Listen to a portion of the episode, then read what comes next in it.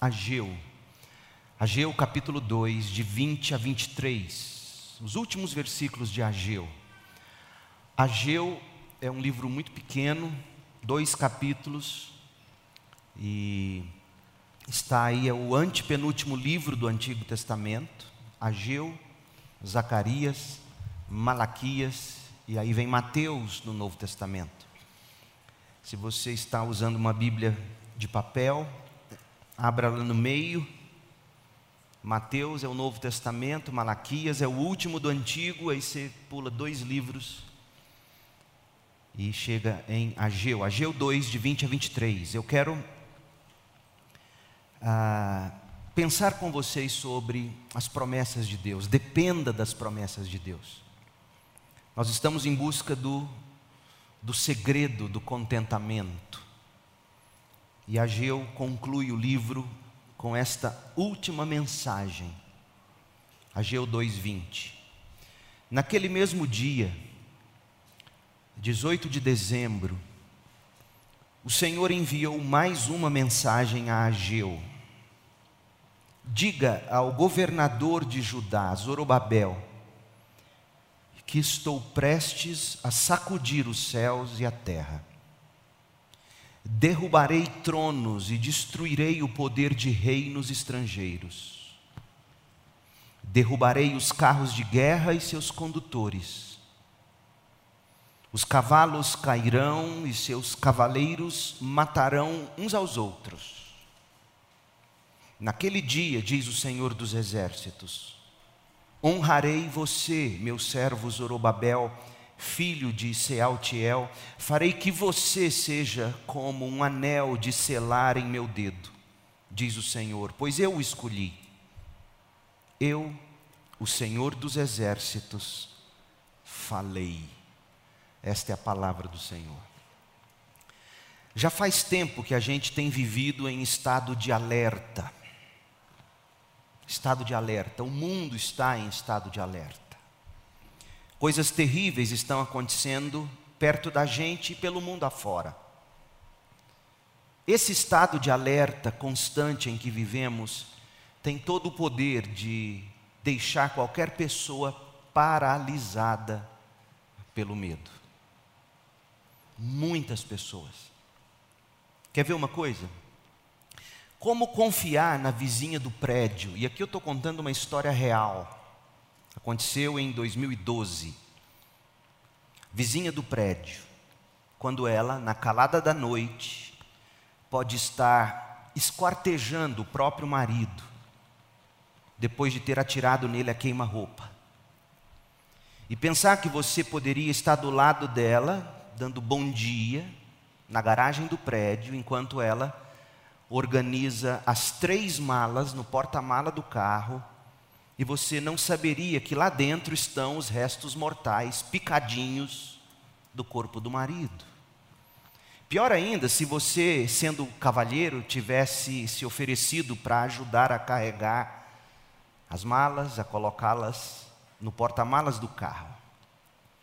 Foi isso que em maio de 2012, Elise Matsunaga, com 30 anos à época, fez com o marido o Marcos Matsunaga, que tinha à época 41 anos. Vizinho de muro, às vezes assim, de porta. Tem mais. Como caminhar em paz pelos parques, os calçadões, como dirigir pelas ruas da cidade, se a qualquer momento você pode ser vítima de um assalto ou de bala perdida como usar um caixa eletrônico, fazer compras numa loja de conveniência, sacar dinheiro no banco e outras coisas mais, se quase todo dia nós assistimos às imagens de explosões de caixas eletrônicos, assaltos, verdadeiras imagens de guerra em toda parte. Como é que você manda um filho para a escola e fica tranquilo?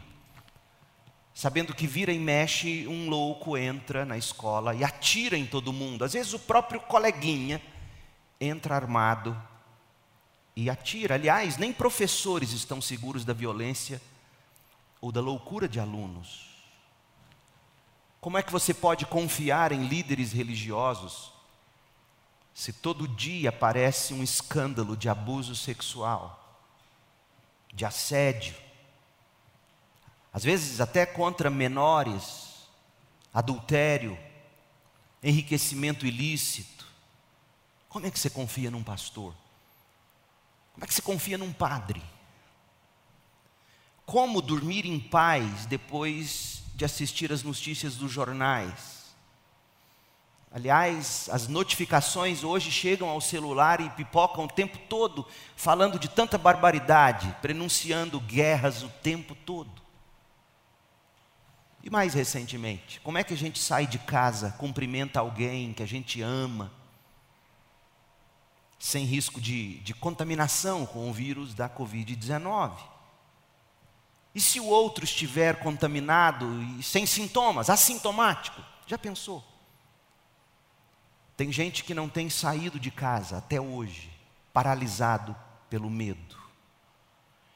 Você percebeu, você sabe, o fato é este: nós vivemos todos com medo, em estado de alerta. Este é o estado do tempo em que vivemos.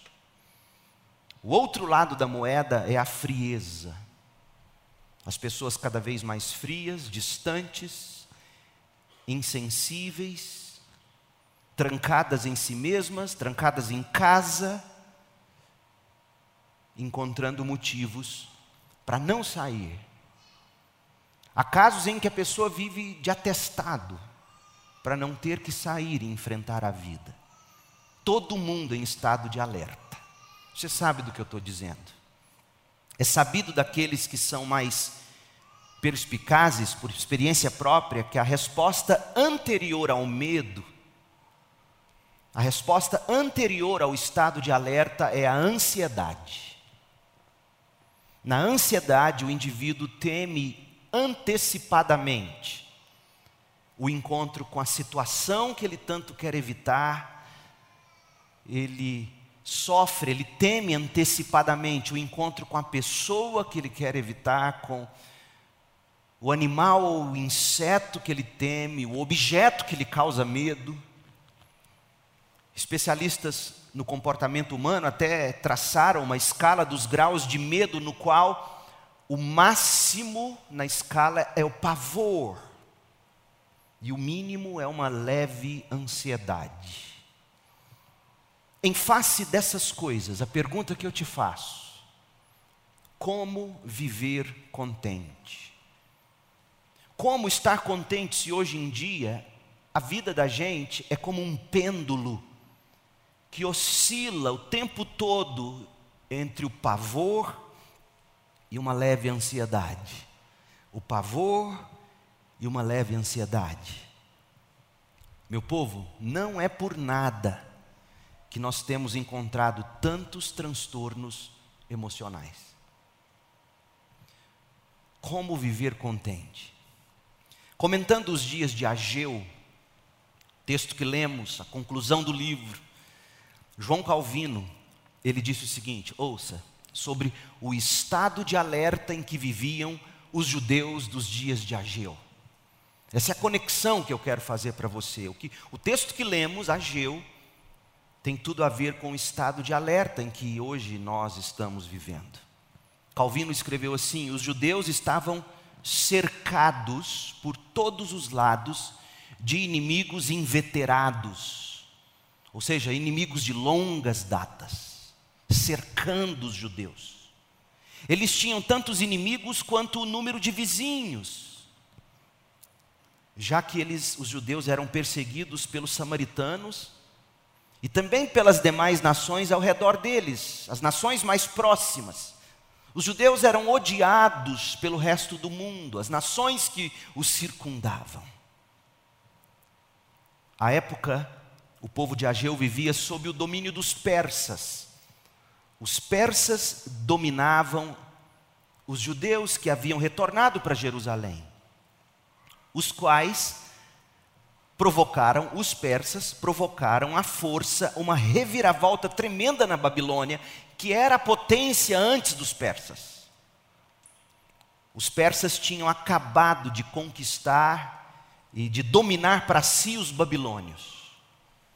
Os persas estavam no poder. Os persas tinham autorizado os judeus a deixarem o cativeiro na Babilônia e voltar para Jerusalém e reconstruir o templo, os muros, a cidade santa.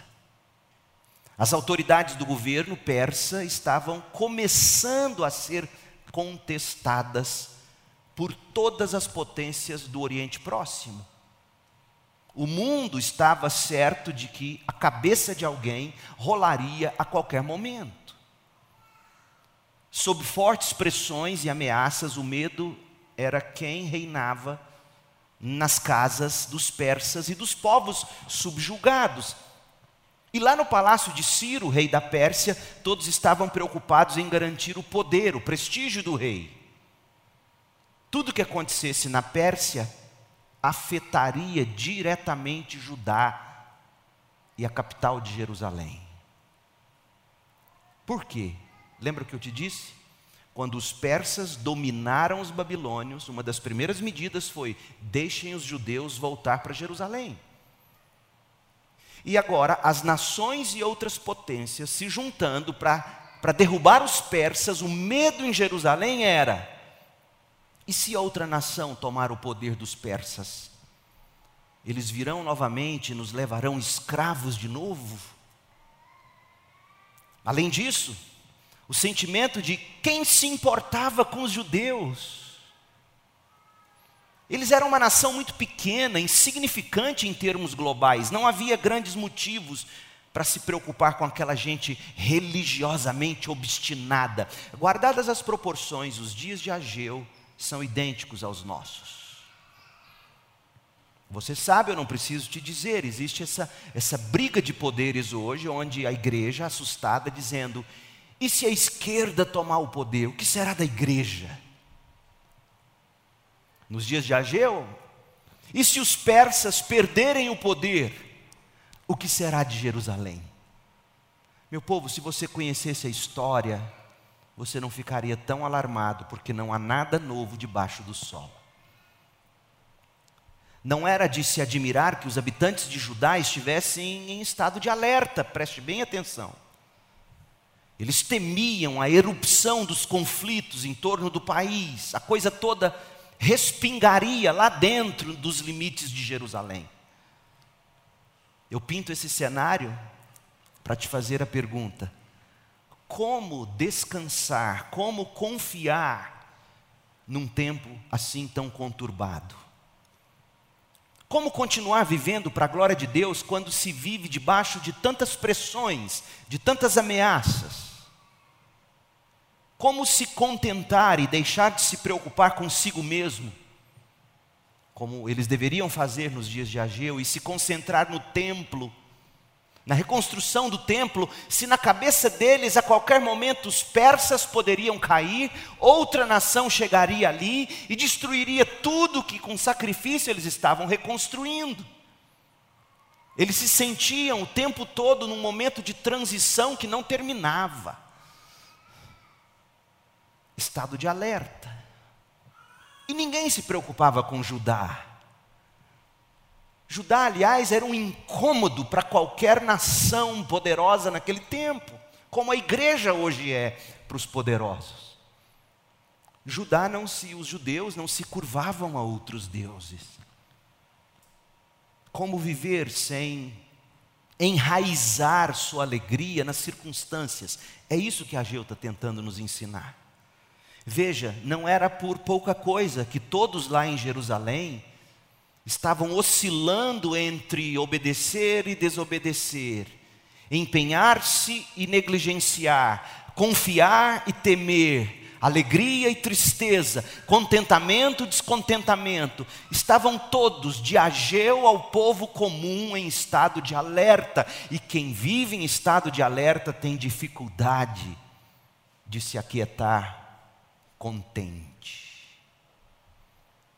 Lá na Pérsia, ninguém se importava com a segurança e o bem-estar de Judá. Cada um vivia para si, buscando seus próprios interesses. Deus, como sempre, se importava muito com seu povo E essa era a grande batalha, confiar que bastava para eles o fato de que Deus cuida do seu povo, não importa se são os persas, os babilônios ou os romanos que estão no poder.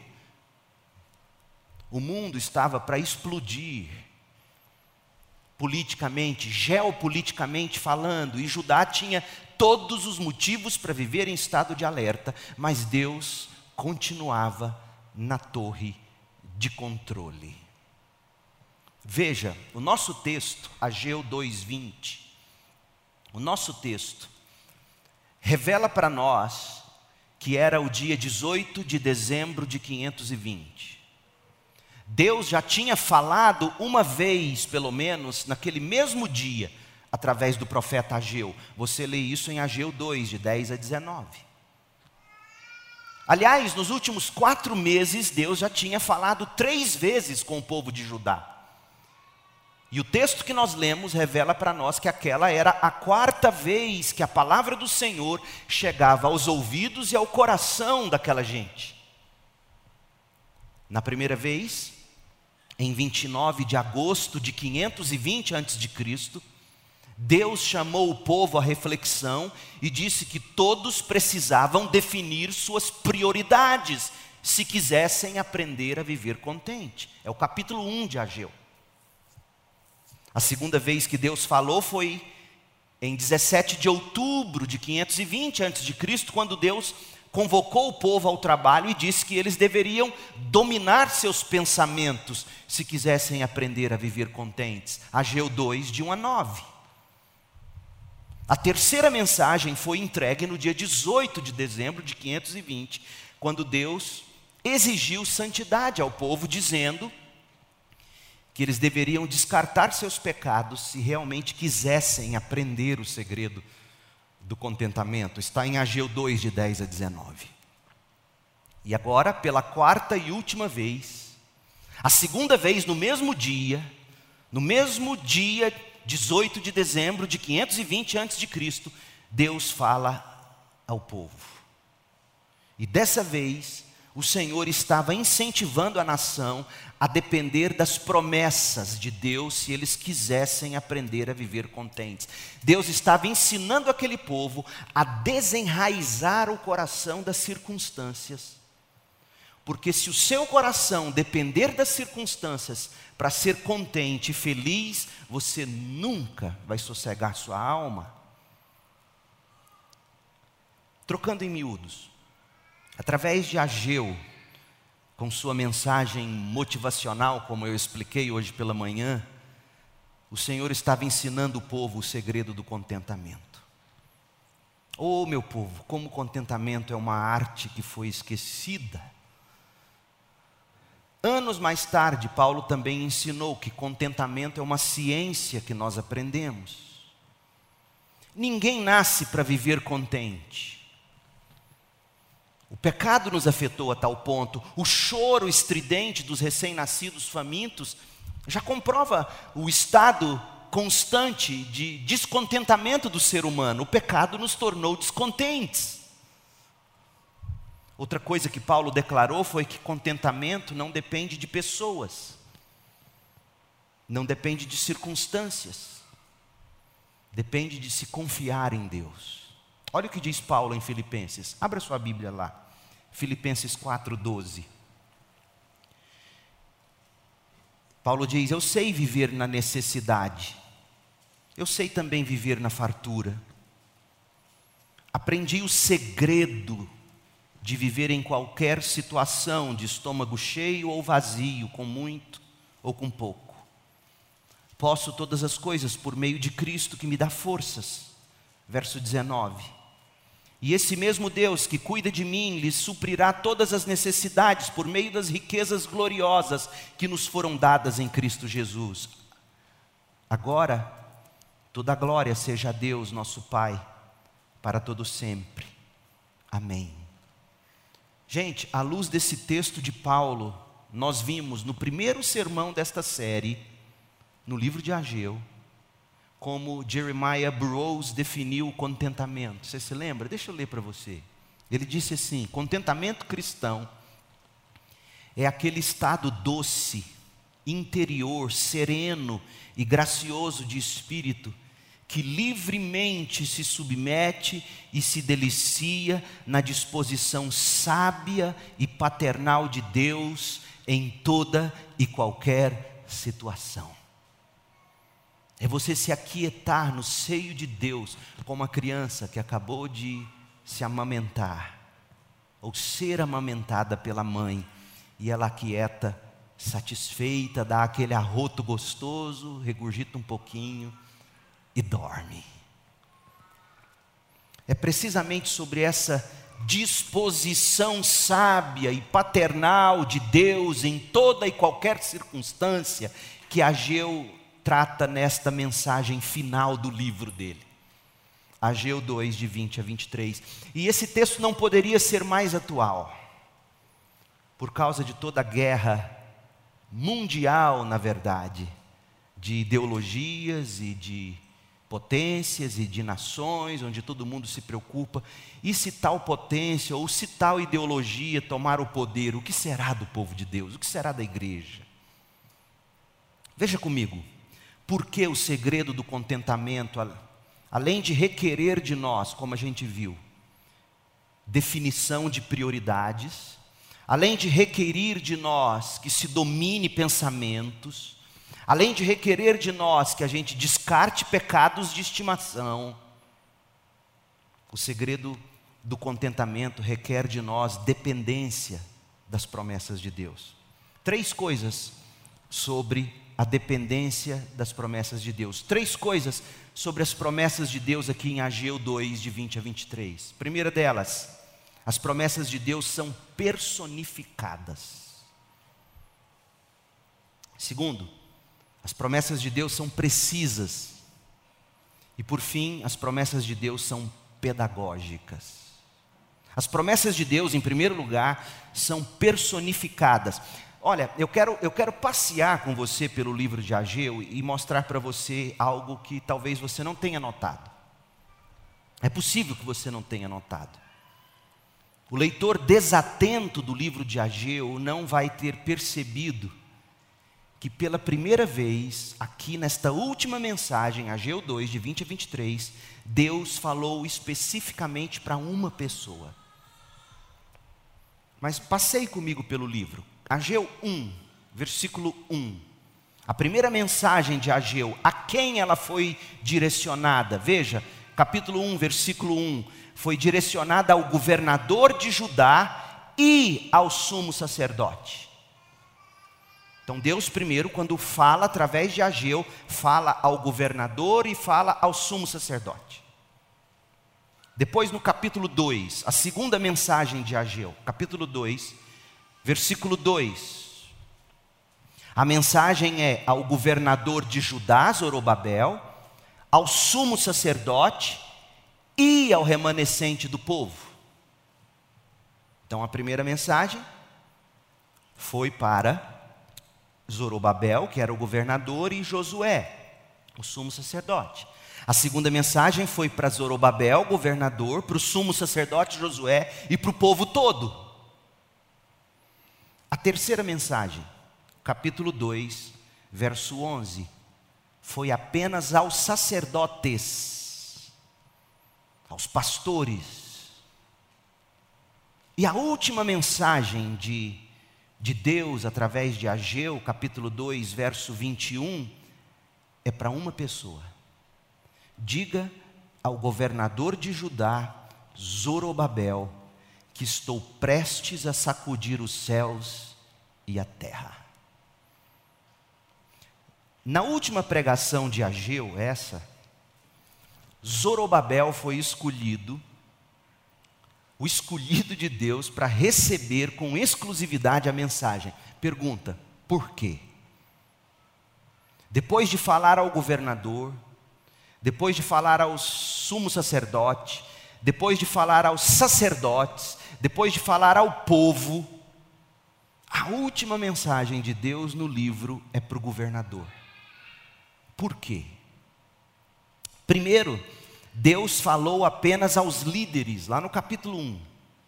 Deus falou ao governador, Deus falou ao sumo sacerdote. Depois Deus falou a todo mundo, ao governador, ao sumo sacerdote, aos sacerdotes, ao remanescente do povo. Depois, na terceira mensagem, Deus falou aos sacerdotes e por fim ele fala ao governador. Por quê? Primeiro, gente, para despertar uma nação, para despertar uma família, para despertar uma igreja, primeiramente os líderes precisam ser despertados. Por isso que na primeira mensagem Deus fala aos dois grandes líderes, ao governador e ao sumo sacerdote, porque se esses dois não fossem despertados, pouco poderia ser feito pelo povo. Segundo, para se trabalhar na reconstrução, todo mundo precisa estar envolvido, dos líderes ao remanescente do povo. Capítulo 2, verso 2. Terceiro, líderes que estão no poder não podem servir de mau exemplo. Por isso que a terceira mensagem, capítulo 2, verso 11, é para os sacerdotes que estavam contribuindo para a corrupção do povo. E por fim, quando Deus fala apenas a Zorobabel, governador, Deus assim o faz, porque Deus sabe que seus líderes são os que mais precisam de encorajamento diante dos desafios. Os seus pastores, os cabeças de família, aqueles que estão na linha de frente são os que mais precisam de encorajamento divino. Enquanto o povo teme, líderes tremem pesam sobre os ombros dos líderes responsabilidades especiais relativo à liderança, as quais não são todos os que as carregam. O dono da empresa tem um tipo de problema que o empregado lá da ponta jamais tem. O empregado bate o ponto, vai para casa e ele deixa os problemas na empresa. O dono da empresa dorme com os problemas. Pergunta a mulher dele. Os homens da linha de frente, os chefes de família, os pais de família, os líderes que Deus levanta para segurar uma nação, para segurar uma igreja, para segurar uma família, para segurar uma sociedade, esses são os que mais precisam de encorajamento. Por isso que os líderes Aqueles que estão na linha de frente da batalha são encorajados aqui em Ageu. Zorobabel, agora veja quem era Zorobabel, esse detalhe é muito importante. Zorobabel, o governador de Judá, era neto de Jeoaquim. Portanto, Zorobabel era descendente direto de Josias. Josias foi responsável pelas grandes reformas espirituais em Israel. Então veja, Zorobabel, além de possuir um belíssimo currículo, Zorobabel descendia da mesma linhagem real de Davi. Pastor, por que essas informações são tão importantes para nós? É que esses dados, gente, nos contam que Zorobabel, em vez de usar uma coroa de rei e se assentar sobre um trono real e ficar lá de cima dando ordens, quando a gente lê esse livro, quando a gente lê Esdras, a gente descobre que Zorobabel assumiu a postura de um governador humilde, de um servo em face de uma dificílima realidade. Zorobabel estava servindo aos judeus remanescentes, e esse povo sofria todo tipo de males em Jerusalém. Zorobabel lutava para ver concluída a obra de um templo humanamente inglório, como nós vimos, quando comparado à grande glória do templo de Salomão, que foi destruído pelos babilônios. Então, além desse quadro deprimente da situação no qual se encontrava esse homem de linhagem real, pesava sobre Zorobabel a inconstância, o descontentamento daquele povo. Ter que lidar com gente não é fácil, e lidar com gente descontente é pior ainda. A arte mais difícil é de ter que lidar com gente Pergunte a quem lida com equipe. Pergunte a quem lida com grupos de pessoas. Pergunte a Zorobabel, que teria sido ser governador naquele momento da história, quando lá na Pérsia era uma bagunça só, todo mundo com medo das potências se unirem contra eles, tirar o rei, o soberano do trono, isso afetaria Judá, os judeus preocupados, preocupados com os samaritanos, preocupados com vizinhos, preocupados com as lavouras, preocupados com a própria vida. E ora esse povo estava entusiasmado, acabava o sermão do profeta, o povo se entusiasmava. Passava algumas horas, o povo caía descontente. E Zorobabel tendo que lidar com isso. Zorobabel vivia à mercê do temperamento daquelas pessoas, vivia à mercê das mudanças geopolíticas. Tá claro, gente? Percebeu? Não foi por capricho, não foi por pouca coisa que Deus entregou através de Ageu uma mensagem personalizada ao governador Zorobabel. A primeira lição preciosa que a gente pode aprender desse texto é que não importa o que você esteja passando, Deus cuida de você. Se Ele te colocou à frente de uma tarefa, Ele te sustenta lá. Zorobabel, a última palavra que eu tenho é só para você. Fique firme. Você olha ao redor, parece que está tudo desmoronando, não é, Zorobabel? É Deus sou eu chacoalhando esse mundo. Aquietai-vos e sabei que eu sou Deus. Como isso é bom para um pai de família ouvir uma mensagem assim. Tudo chacoalhando, tudo caindo ao redor. Como é bom para um pastor ouvir uma mensagem assim. Como é bom para você, homem, mulher de Deus, colocado em alguma posição estratégica, ouvir uma mensagem assim. É Deus dizendo: Zorobabel, você pode descansar. Descanse contente nos meus braços. Eu sei onde você está, eu te coloquei aí. Foi para um tempo como esse que eu te levantei. Deus poderia ter dito a Zorobabel mesmo que disse a rainha Esther. Deus conhece a sua estrutura, Deus sabe o quanto você aguenta na posição que Ele te colocou. E na hora certa, o Senhor vai trazer uma palavra de esperança, uma mensagem personalizada para você e para cada um de nós, principalmente se você está à frente de algo importante.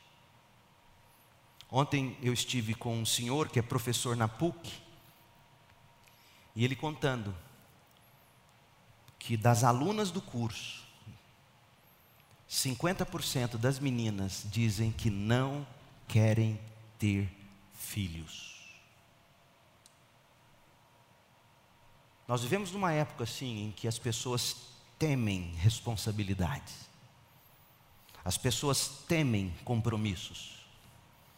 As pessoas temem dizer sim diante de testemunhas, temem casamento, temem ser pai, temem ser mãe, temem assumir responsabilidades mas a história de Zorobabel está aqui para dizer para nós que depois que Deus fala com todo mundo, Ele chama aquele homem, aquela mulher que Ele colocou nessa posição e diz: Vem cá, eu tenho uma palavra só para você, porque eu quero te sustentar aí onde eu coloquei você.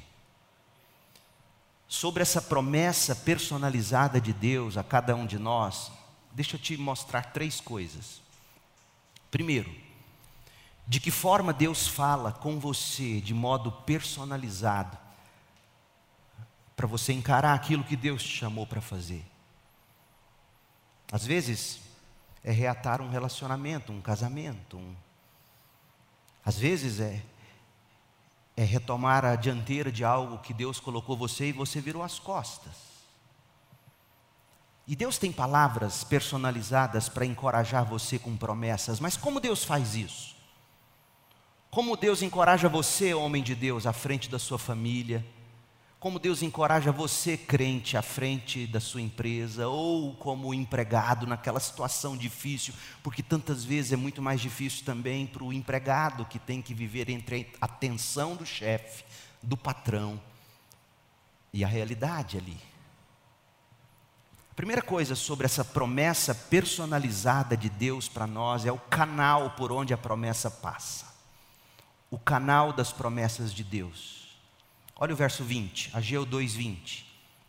Naquele mesmo dia, depois que Deus chacoalhou os sacerdotes, chamou os sacerdotes de impuros, falou que os sacerdotes estavam sendo fonte de contaminação para o povo, eu posso imaginar Zorobabel. Eu sou líder, eu sou pastor. Eu já me vi tantas vezes em situações assim, quando eu olho ao redor e falo, e minha liderança? Estou sozinho. Imagina Zorobabel tendo ouvido de Deus, Deus acabou com os sacerdotes. Leia depois, ouça o sermão da manhã de hoje. E aí, no mesmo dia, Deus sabendo como estava o coração desse líder, Deus chama ele num canto, no mesmo dia 18 de dezembro, e diz: O Senhor mais uma vez enviou uma mensagem a Ageu, e disse: Diga ao governador de Judá, Zorobabel. Qual é o canal das promessas de Deus? Os apóstolos e profetas, como diz Efésios 2:20. Aplicando para nós hoje é pela escritura sagrada. A escritura sagrada é o canal das promessas de Deus. Efésios 2:20 diz isso. Deus, nos últimos dias, diz Hebreus 1, falou a nós pelo Filho, ou seja, por tudo que temos revelado do Filho nas Escrituras. Então, homem de Deus, mulher de Deus, você quer ouvir Deus, você vai ter que acordar mais cedo, abrir sua Bíblia e ler. Simplesmente ler sua Bíblia. Porque a palavra de Deus, através do profeta, através do apóstolo, nas Escrituras, virá ao seu coração com poder. Esse é o trabalho de todos nós. A coisa mais importante do seu dia é quando você se aquieta diante de Deus e diz: Eis-me aqui, Deus, fale comigo. Olha quanta coisa você diz para Deus quando você levanta e já corre para o seu dia sem falar com Deus, sem ouvir Deus. Olha quanta coisa você diz, no mínimo você está dizendo assim: eu dou conta de me virar, só não me atrapalhe. E se eu precisar do Senhor, eu grito, aí o Senhor me socorre. Oh, meu povo, você precisa das promessas de Deus. A nossa fé é alimentada de promessas. Promessas de Deus, na palavra de Deus, pelo Espírito de Deus. Por isso que você precisa ter um cantinho, ter uma hora e ter a Bíblia aberta e orar e dizer: Deus, fala comigo. Use Ageu para falar comigo, se você estiver lendo Ageu. Use Lucas para falar comigo, se você estiver lendo Lucas. Use João para falar comigo, se você estiver lendo João. Você entendeu o que eu quero dizer? Abra sua Bíblia e diga: Deus, assim como o Senhor falou personalizadamente a Zorobabel, eu quero que o Senhor fale comigo agora. Eu preciso de uma promessa para sobreviver a esse dia. E quantos de vocês estão nessa situação? Eu tenho certeza disso. Promessas personalizadas de Deus chegam a nós, não é pelo WhatsApp, não é pelos stories do Instagram não é pelos rios, os vídeos, pelo YouTube, é pela Bíblia. Abra sua Bíblia e diga: Deus, fala que tua serva ouve, fala que o teu servo ouve. Segunda coisa sobre as promessas personalizadas de Deus: o canal são os apóstolos e profetas, a Bíblia. Mas a segunda coisa, a constância das promessas de Deus. Olha o que diz o texto no verso 20: naquele mesmo dia, Deus enviou outra mensagem. Deus é constante, Deus é persistente em falar conosco. Busque as promessas de Deus sem cessar. Faça isso. Oh meu povo, como eu queria que você que me ouve entendesse que você precisa sair daqui com a convicção, com a decisão de hoje, ainda antes de dormir, abrir sua agenda e dizer: amanhã, de tal a tal hora, eu, Deus e a Bíblia, para Deus falar comigo. Isso não é pouca coisa. Sua vida depende disso. Então nós temos o canal das promessas, a palavra, a constância das promessas. Se Deus tiver que falar de novo no mesmo dia, Ele fala. E a terceira coisa, o cuidado dessas promessas de Deus. Verso 23. Naquele dia, diz o Senhor dos Exércitos: honrarei você, meu servo Zorobabel, filho de Sealtiel. Gente, Deus tomou cuidado de chamar Zorobabel de que mesmo? Meu servo. Meu servo. Ora, Zorobabel era de linhagem real, portanto, deveria estar servindo como rei. Mas naquele momento ele apenas governava a província da Pérsia em Judá. Um homem de uma linhagem linda, brilhante, servindo como governador de uma província dos persas. Em todo caso, Deus o chama de servo, Deus não chama de rei, Deus o chama de servo, servo de Deus, meu servo, diz o Senhor dos Exércitos. Detalhe: hoje de manhã nós vimos isso. Capítulo 2, leia aí na sua Bíblia. Ageu 2, verso 14. De que modo Deus chamou o povo? De que modo Deus chamou a nação? Deus chamou-os de este povo. Parece que nem é meu povo. Este povo, esta nação. O pronome é demonstrativo. Está vendo como é que você precisa de português para ler a Bíblia? O pronome é demonstrativo. Este povo, esta nação. E agora no verso 23, com essa mensagem personalizada. Lembra que eu falei que Zorobabel estava ali sofrendo, meu Deus, agora eu estou só no meio desse povo, que o Senhor nem chama mais de meu povo. E aí vem a palavra de Deus e diz: no meio deste povo, desta nação, você é meu servo. Pegou a visão? Prestou atenção no pronome possessivo, meu servo. Gente, isso é para encher o coração de qualquer um de paz. Meu servo era um título muito especial. Sabe quantas pessoas e sabe quais foram as pessoas que no Antigo Testamento foram chamados de meu servo? Somente três pessoas. Moisés, lá em Números 12, verso 7. Davi, em Ezequiel 34, 23. E Daniel, no capítulo 6, verso 20. E óbvio, o próprio Messias, o Filho de Deus, em Isaías 52, em Isaías 53, foi chamado de servo do Senhor. Então, além de Cristo, além de Moisés, além de Davi, além de Daniel, no Antigo Testamento, quem foi chamado de meu servo foi um governador, um homem de linhagem real, ensinando para nós que Deus tem os seus em qualquer lugar. E que Ele cuida deles, mesmo no meio de um povo que Deus nem chama mais de seu povo, Deus te colocou à frente dessa gente e chama você de meu servo. O que, que a gente aprende com essa expressão, meu servo? Primeiro, você aprende que é possível ser servo de Deus governando uma nação. Tem gente achando que para servir Deus tem que deixar tudo e ser missionário de carreira, ou pastor de tempo integral. Lê do engano. A reforma protestante resgatou o sacerdócio de todos os crentes. O padeiro é servo de Deus.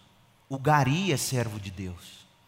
O político deveria ser servo de Deus. O funcionário público é servo de Deus. Aliás, como que os concursados se chamam? Fulano é servidor. Meu Deus, isso é uma linguagem bíblica. Presta atenção, servidores públicos. Isso é uma linguagem bíblica. Fulano é servidor público, Fulano é diácono público. Tem servos de Deus que são servos públicos. Você não está onde Deus te colocou apenas para você ter estabilidade. E o que a gente mais acaba vendo é funcionário público querendo ser funcionário público só para ter estabilidade. Deus te deu a maior de todas as responsabilidades, servir. E onde Deus te pôs, Ele te chama de meu servo. Você tem um chefe. Deus soberano que te pôs onde te pôs, para você servir o povo dele. E às vezes esse povo é tão chato, é tão ruim, que Deus mesmo olha para eles e diz: Esse povo. Não é assim, servidor? Mas Deus te pôs lá. Essa é a primeira lição. Deus faz de você um servo, uma serva, seja no serviço público, seja no privado, onde for. É possível ser santo. Veja que a última mensagem não foi nem para o sumo sacerdote, foi para o governador. A primeira coisa que você aprende é isso. Deus usa você de modo especial onde Ele planta você. E onde Ele planta você, Ele quer que você encontre o contentamento, a alegria de ser servo dele com aquilo que Ele te deu para fazer. Uma das coisas que eu mais assisto na juventude de alguns anos para cá é o fato de que a pessoa se forma, a pessoa começa a trabalhar e ela perde o encanto. E aí ela entra em crise, aí ela acha que ela não escolheu a, a, profissão correta. E ela, não, não é que você não escolheu a profissão correta, é que você não entendeu para o que Deus formou você. Deus formou você para chamar você de servo dele, servindo a uma gente que tantas vezes vai ser tão ruim que você vai dizer: esse povo, essa gente. Mas você é servo de Deus lá. Então, todo dia você se levanta de manhã, seja chefe de empresa, seja o vendedor autônomo, seja funcionário público, você acorda de manhã e diz: Deus, o Senhor me chama de seu servo, me colocou aqui e eu vou sair para servi-lo, servindo o próximo. Era isso que Deus queria que Zorobabel entendesse em primeiro lugar.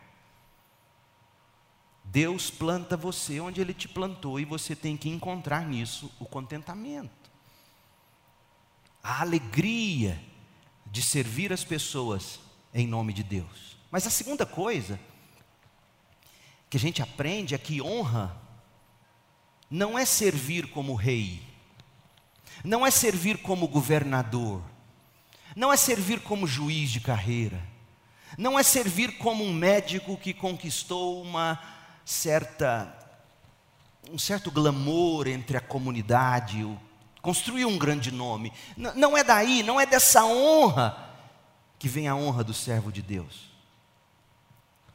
Sabe de onde vem a honra? De ser simplesmente chamado por Deus de servo. Servo. Quem é você? Um servo de Deus. Paulo entendeu isso. Todas as cartas dele ele diz: Paulo, servo de Deus, do Senhor Jesus Cristo, apóstolo de Cristo, ele sempre se viu assim. Servir ao Senhor nos lugares onde Ele colocar você para servir é a maior honra que você pode receber. O próprio Jesus se expressou assim. Deixa eu mostrar para você, Lucas 22. Para você nunca mais, a partir de hoje, sair daqui, sentar na sua cadeira amanhã, ou assumir o seu posto, seja qual for, você nunca mais achar que Deus te colocou ali para você ter reconhecimento de alguém. Olha o que diz Lucas 22, 24. Os apóstolos começaram a discutir entre si qual deles era o mais importante. Quem tinha o maior nome, a maior posição. Jesus lhes disse: Neste mundo, os reis e os grandes homens exercem poder sobre o povo. E, no entanto, são chamados de seus benfeitores. Entre vocês, porém, será diferente. Que o maior entre vocês ocupe a posição inferior, e o líder seja o servo, o meu servo. Quem é mais importante? O que está à mesa no lugar de honra? Ou o que serve? Não é aquele que está à mesa? Mas não aqui no meu reino, não aqui no meu reino, pois eu estou entre vocês como quem serve. Oh, meu povo, aquilo que Deus te deu para fazer a profissão que Ele te deu, a vocação que Ele te deu, não é para você ficar à mesa, é para você se apresentar como quem serve. Assim como Jesus, Zorobabel, estava em Jerusalém como quem serve. Servir era e é suficiente, independentemente dos títulos e das honrarias. Portanto, busque na palavra, nas promessas personalizadas de Deus, o conforto e se deleite no cuidado do Senhor por, você em todos os detalhes da sua vida, porque Deus separa você para servir. Gente, como nós seríamos felizes, como nós seríamos contentes, como você encontraria o contentamento se você entendesse que servir, seja em que posição for, com derrotas ou com vitórias, com gente boa ou gente ruim, servir em si é um privilégio inegociável. Zorobabel aprendeu isso através dessa promessa personalizada de Deus, mas tem mais. Além de de personalizadas, Ageu 2, volte comigo no texto. As promessas de Deus são precisas. As promessas de Deus são precisas. O que mais pesava no coração de Zorobabel, ele que via de perto a aflição de seu povo, o que mais pesava lá era o temor, medo do que os samaritanos poderiam fazer contra eles medo da situação política na qual a, a Pérsia estava envolvida, medo de se dedicar totalmente à glória de Deus e no fim outra potência vir e destruir tudo de novo que eles haviam reconstruído. Valeria mesmo a pena dar-se totalmente para Deus? Imagina se o povo temia isso. Oh, meu povo, o líder também teme. Quantas não foram as vezes que eu me peguei pensando, Deus, o que eu prego e como eu prego, está certo. Quantas vezes? E aí você tem ali Zorobabel, o líder, o governador, pensando: será que está certo eu aguentar tudo isso? E aí Deus decide falar com precisão. E olha o que Deus diz, Ageu 2,21. Ageu 2,21. Ageu, diga ao governador de Judá, Zorobabel, que sim, eu estou prestes a sacudir os céus e a terra. Eu vou fazer uma reviravolta na geopolítica mundial. Ele não está enganado, não. Eu vou chacoalhar o mundo. Não é isso que a gente está temendo hoje. Olha, a economia vai explodir a qualquer momento. E Deus diria através de Ageu para nós: vai mesmo. E eu estou nesse negócio. É isso que Deus está dizendo. Vai mesmo. Imprimiram tantos papéis, imprimiu dólar, imprimiu, deu dinheiro, e, e uma hora vai explodir essa bolha. Ageu diria: vai mesmo, diz o Senhor. Sabe por quê? Porque eu, diz o Senhor, estou prestes a sacudir os céus e a terra. Como? Verso 22: Derrubarei tronos e destruirei o poder de reinos estrangeiros. Derrubarei os carros de guerra, seus condutores, os cavalos cairão, seus cavaleiros matarão uns aos outros, naquele dia, diz o Senhor dos Exércitos. Você não precisa temer, eu vou destruir até a Pérsia, vai cair tudo. Imagina. Afinal, os persas estavam bancando os judeus ali na reconstrução. Vai sair à direita, vai entrar à esquerda, o que vai ser de nós? Ou vice-versa, tá, gente? É tão difícil até você falar isso hoje em dia, que aí você fala, ih, pastor é esquerda. Não, você não me conhece. Graças a Deus. Naquele dia, diz o Senhor dos Exércitos, quando eu chacoalhar os céus e a terra, quando eu derrubar todo mundo, quando eu destruir tudo, naquele dia, eu honrarei você, meu servo Zorobabel, filho de Sealtiel. Farei que você seja como um anel de selar em meu dedo, diz o Senhor, pois eu, eu o escolhi. Eu, o Senhor dos exércitos, falei e eu não minto. É isso que Deus está dizendo. Zorobabel não precisava temer. Zorobabel não precisava ter medo e nem o povo. Deus é quem chacoalharia os reinos da terra, Deus é quem destronaria, Deus é quem subiria um novo rei, e em meio a toda aquela turbulência, apesar da instabilidade, o dólar dispara, o real acaba, a China compra tudo, sabe essa história toda que está rolando? O povo de Deus continua nos braços de Deus. É isso que diz. E sabe de que modo vocês serão guardados como joia preciosa, como um anel de selar no meu dedo, na minha mão. Ninguém arranca vocês se eu não quiser. Nas mãos de Deus, o mundo é como oceanos, gente. Está sempre em movimento. Algumas vezes mais turbulento, outras vezes menos agitado. Mas graças a Deus, porque enquanto o mundo inteiro treme, do céu à terra, quem assistiu o Gambito da Rainha? Fiquei sabendo que milhares de pessoas viraram jogador de xadrez do dia para a noite. Qual o objetivo do jogo do xadrez? É o checkmate. O rei das branquinhas derrubando os reis, o rei das pretinhas. Opa, desculpa. O rei das pretinhas derrubando o rei das branquinhas. Então, quando Deus chacoalha o tabuleiro, sabe o que Ele está fazendo? Checkmate. É isso que Deus está fazendo com o mundo. Deus sacode os ímpios e nesse chacoalhão a gente também sente. Respinga em nós. Mas diz o Senhor: Eu honrarei vocês, meus servos, eu os tratarei como se trata o anel de selar no meu dedo. Então o que, que você aprende com essas promessas precisas de Deus. Primeiro, Deus destrona os poderosos, é Ele quem destrona. Não se trata de agenda oculta, todas as agendas ocultas, em última instância, é agenda de Deus, crente. Nova ordem mundial.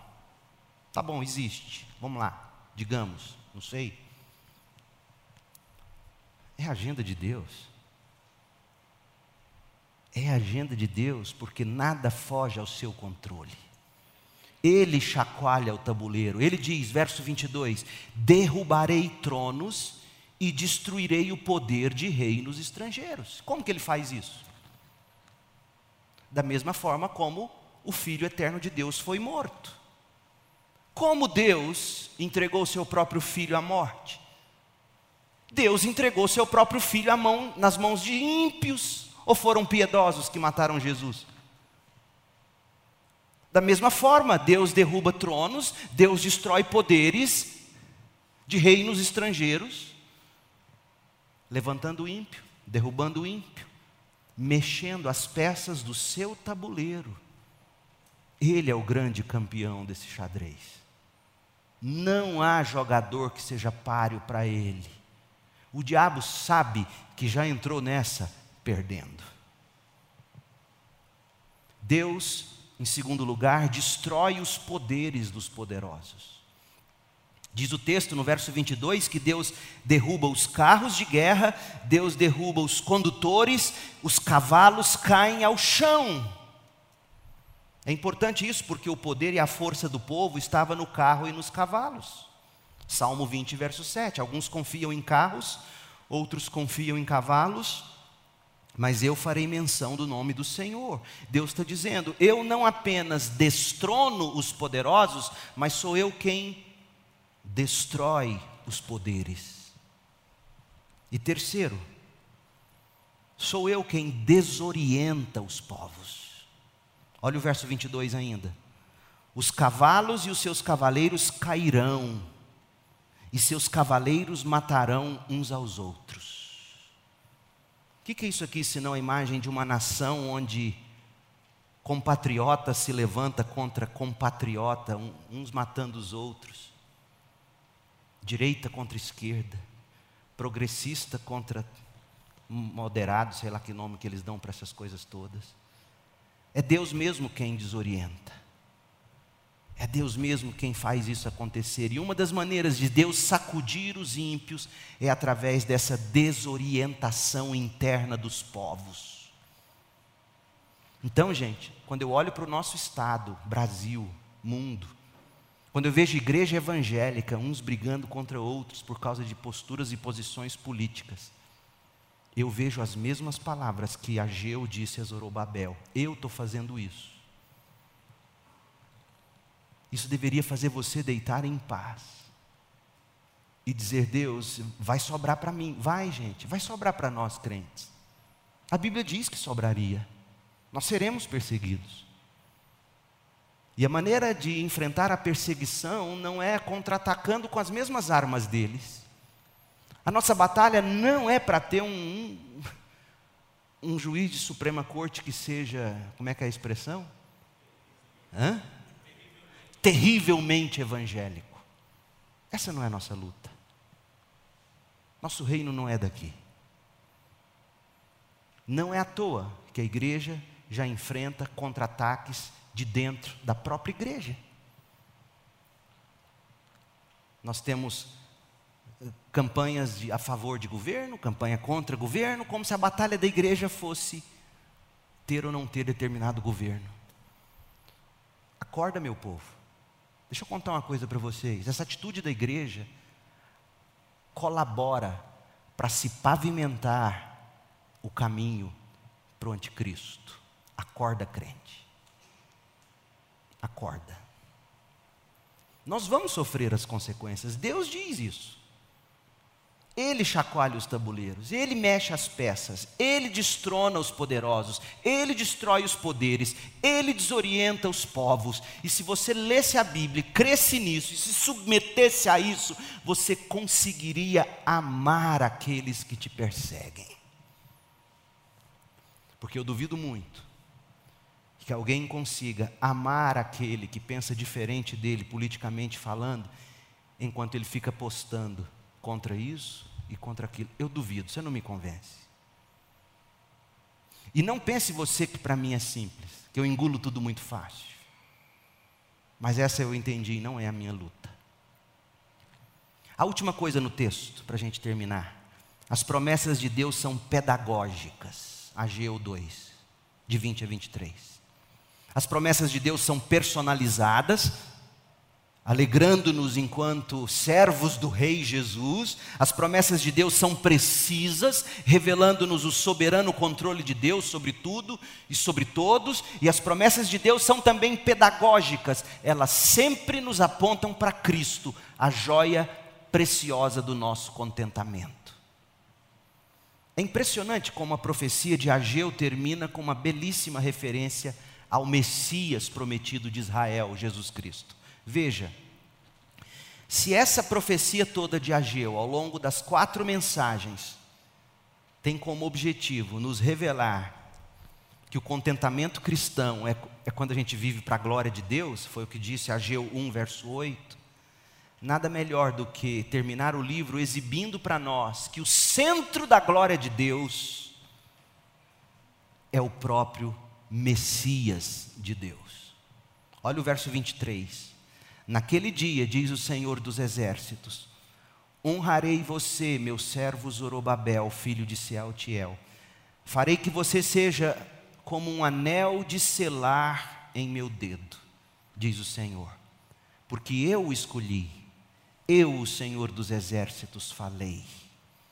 O anel de selar, ou o pingente de selar, tinha uma pedra cravada com o símbolo da pessoa que estava no poder. Era o seu selo, era a marca do soberano. Tal anel era usado para autenticar o lacre de alguma correspondência real ou a assinatura de algum documento oficial. Você vê isso em Esther 3, 10, Esther 8, de 8 a 10. Então era como se fosse uma assinatura autenticada, uma impressão digital. Era muito precioso, ficava no dedo do rei. E se fosse um pingente, ele pendurava esse pingente num cordão de ouro ao redor do pescoço. E esse anel de selar jamais se desgrudava do seu dono. Só que os babilônios, lá atrás, quando arrancaram Israel de Jerusalém, de Judá, eles arrancaram o anel de selar de Joaquim. Jeremias 22, 24. Então parecia que tudo estava perdido para Israel, só que o Senhor transferiu esse anel agora para o filho de Davi, o descendente de Davi, Zorobabel, garantindo que a promessa não foi quebrada e que finalmente se cumpriria na vinda do Messias, Jesus Cristo, da linhagem de Zorobabel. Mas note o seguinte, em Ageu 2:23, Deus estava dizendo que Zorobabel seria como aquele anel de selar, ele ficaria protegido por Deus, no dedo de Deus ou no pescoço de Deus. E mesmo que as nações da terra fossem chacoalhadas, enquanto os ímpios eram sacudidos, Zorobabel e a descendência dele permaneceria seguro no dedo de Deus ou no pescoço de Deus. Ninguém menos do que o Senhor dos exércitos estava garantindo isso ao governador de Judá e a nós. Por que Zorobabel havia sido escolhido? Através do governador de Judá e de sua descendência, nasceria, sabe quem? Jesus de Nazaré, o Salvador do mundo. Talvez você não lembre, mas Zorobabel aparece o nome dele na genealogia de Jesus. Mateus 1,12, Lucas 3, 27. No futuro, naquele dia, Ageu 2:23, alguém da linhagem de Zorobabel autenticaria a intervenção de Deus na história. Jesus Cristo, o anel de selar de Deus. Oh, meu povo, as promessas de Deus são pedagógicas, porque elas sempre nos apontam para Cristo Jesus.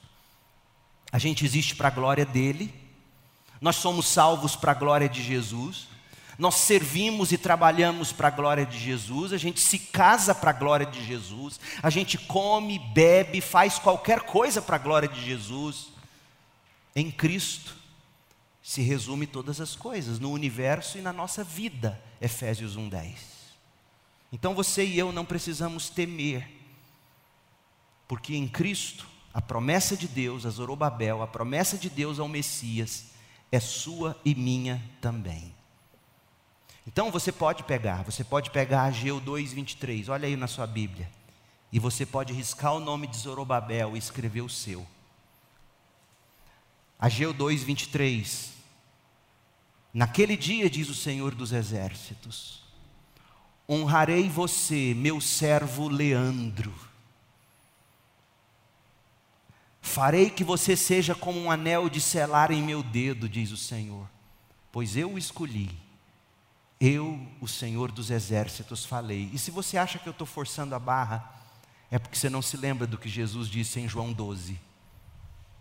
Aquele que me serve, o Pai, faz o quê?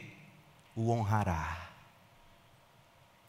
Eu e você em Cristo recebemos de Deus Pai todas as promessas que foram feitas a Zorobabel. Não tema, filho de Deus. Quando você entende isso, o mundo pode chacoalhar.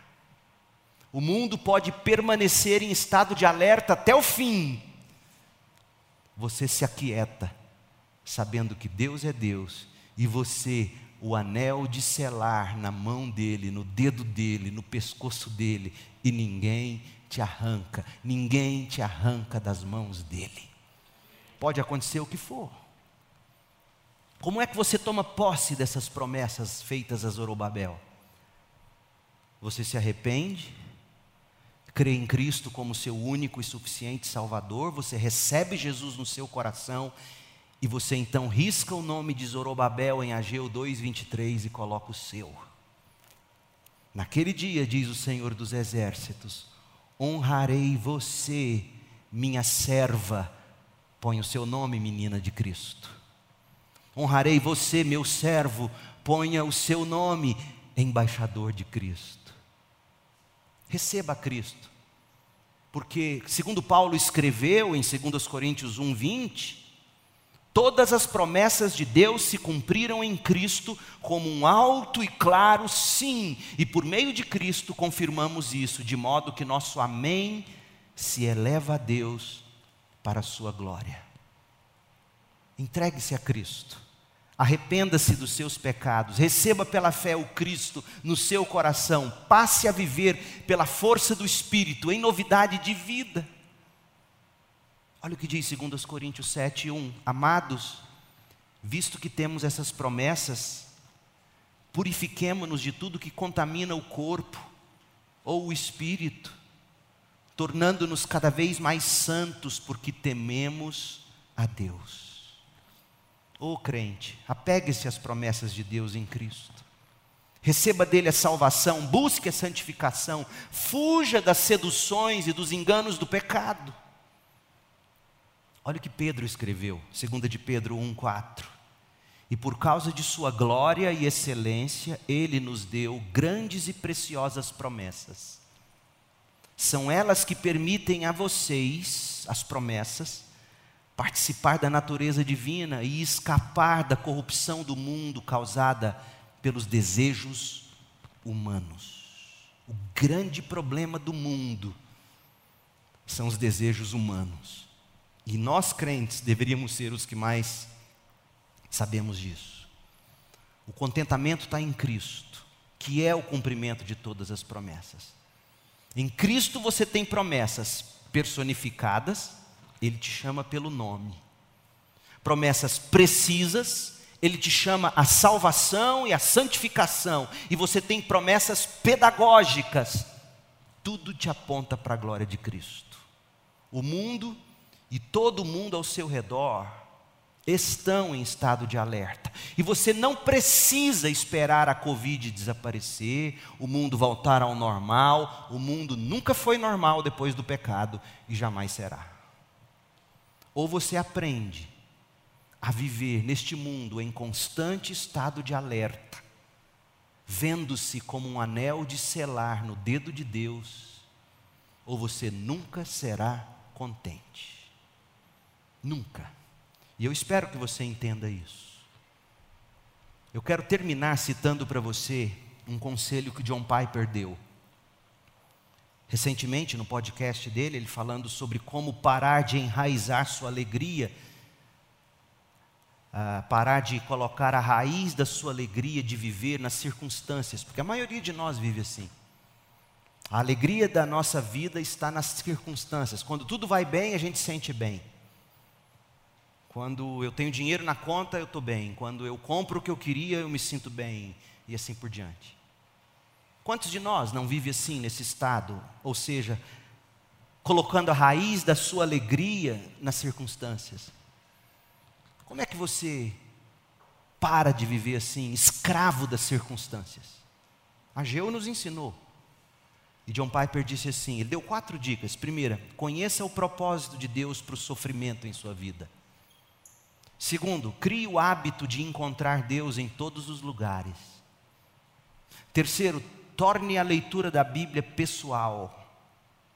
E quarto, lembre-se da morte que se aproxima. Mas eu quero concluir lendo para você a dica de número 3 do Piper, quando ele diz: torne a leitura da Bíblia pessoal. Porque o tema dessa mensagem é: dependa das promessas de Deus, para você achar o contentamento. E aqui vai uma dica para você. Lembra que eu disse que você vai marcar, vai sair daqui hoje com um horário definido, um local definido, a Bíblia NVT, seu plano de leitura e comece a ler a Bíblia. Por onde eu começo, pastor? Qualquer lugar, abre a Bíblia. Comece a ler. Comece pelas cartas de Paulo, comece pelos evangelhos, comece a ler. E uma vez que você começa a ler, olha o que Piper diz: Torne a leitura da Bíblia todos os dias algo muito pessoal. Não pense apenas em aprender a viver de acordo com as diretrizes da Bíblia, que são importantes, mas todos os dias pense no que você pode saber sobre Jesus, o Filho de Deus o que você pode saber sobre Deus o Pai, o que você pode saber sobre Deus o Espírito Santo, o que você pode conhecer deles como pessoas, Pai, Filho e Espírito Santo. Em outras palavras, vá para a Bíblia, leia a Bíblia, a fim de conhecer Deus Pai, Deus Filho, Deus Espírito. Em outras palavras, diz Piper, leia a Bíblia para conhecer a pessoa de Deus Sempre pense deste modo: eu amo uma pessoa, eu amo uma pessoa. Deus é totalmente admirável, Deus é forte, Deus é sábio, Deus é bom, Deus é paciente, Deus é justo, Deus é misericordioso. E ao ver essas características em Deus, ame a Deus por causa delas. Encontre a própria pessoa de Deus para ser seu tesouro. Torne a leitura da Bíblia pessoal. Fecha aspas. Esse é o segredo do contentamento, gente. Conhecer Cristo pelas páginas e pelas promessas da Bíblia Sagrada e fazer de Cristo o seu maior prazer. Prove e veja. Sabe o que isso significa? Se nesse momento seu namoro não está servindo para você conhecer mais de Cristo, ou você acaba com esse namoro, ou você reoriente esse namoro. Se a amizade com quem você desfruta não serve para você conhecer mais de Cristo, ou você se aparta dessa amizade, ou você reorienta essa amizade. O seu casamento tem que servir para você levar um ao outro a Cristo, conhecer mais de Cristo, do poder de Cristo, lendo as Escrituras, aplicando esses princípios em Cristo está o contentamento, crente. Que Deus te abençoe. Que Deus te ensine. E que você encontre em Cristo contentamento para sua alma. Oremos. Ó oh Deus, que batalha é essa? Que luta é essa na qual nos encontramos? Um mundo em estado de alerta. E até mesmo os crentes confusos, lutando com as mesmas armas deste mundo. Nossas armas não são carnais, mas espirituais. Nossas armas consistem em levarmos cativo ao Senhor todo pensamento em Cristo Jesus. Ó Deus, que o Senhor mesmo possa dizer declarar ao coração, à alma de cada um dos que me ouve, que o Senhor nos tem em Cristo como um anel de selar, e mesmo que o mundo seja chacoalhado, e ele é e ainda será muito mais, ninguém nos arranca da Sua mão.